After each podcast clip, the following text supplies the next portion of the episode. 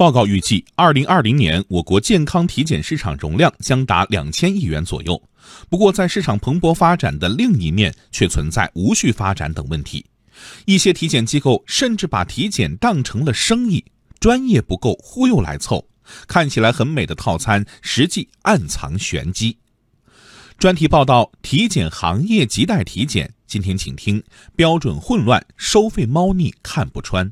采自央广经济之声记者严红霞。针对特定人群，如应酬族、压力族、银发族等。价格今天就是双十二。记者发现，在参加电商大促的商家中，不乏多家民营体检机构的身影。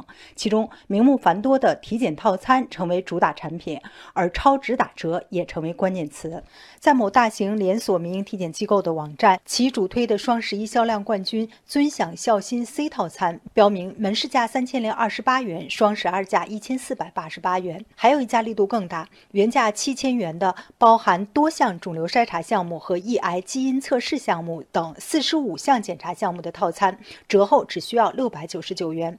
某体检机构客服告诉记者，同样的套餐在网上买要比实体店价格便宜很多。门店的话是原价，网站上的话是有折扣价的。它为什么会有这么大的折扣呢？那体检的项目，一般话就是线上项目是一样的，线上活动这个是。今年十月底，国家卫生健康委发布的通知要求，健康体检机构应当明确本机构开展的健康体检服务项目和价格，并进行公。公示采用套餐打包等方式收费的时候，应当明确分项收费明细。然而，记者注意到，无论是网上还是实体店，在售的体检套餐大都以打包价出现，虽然标明了检查项目，却并没有注明分项收费。收费项目和标准不明确，也导致一些民营体检机构重复收费。记者调查发现，不少针对男性人群的基础套餐既包含腹部彩超，也包括膀胱彩超和前列腺彩超。而据专业医务人员介绍，腹部彩超其实已经包括膀胱彩超和前列腺彩超，这其实是一项检查，在三甲医院做的话，只需要一百多元。而同样的检测项目价格也有悬殊。北京一家体检中心烟酒代谢基因检测六项，现价是三百元；而同样的检测项目在杭州君源健康管理有限公司官网上市场标价为三千八百元。北京市海淀医院体检科主任郭小斌表示，规范收费是对体检行业的基本要求。第一，首先要规范吧，价钱不能乱收。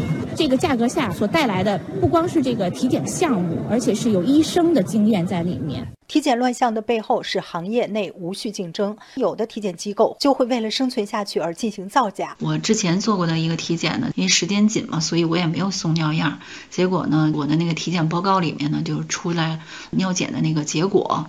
如果要都像这样的话哈，那就失去了这个每年去体检的这个意义了。针对目前体检机构普遍存在的重设备轻人才、重化验轻诊断、重营销轻专业等问题，某公立医院体检中心主任王雪燕表示。体检的本质，它是疾病筛查，是疾病防控的前沿防线，而不是华而不实的形式、华丽的设计、舒适的装修、空姐式的服务。比方说查 B 超这一块儿，不管它是哪一个部位的 B 超检查，注重质量，而不是速度，而不是数量，是对你的体检进行负责。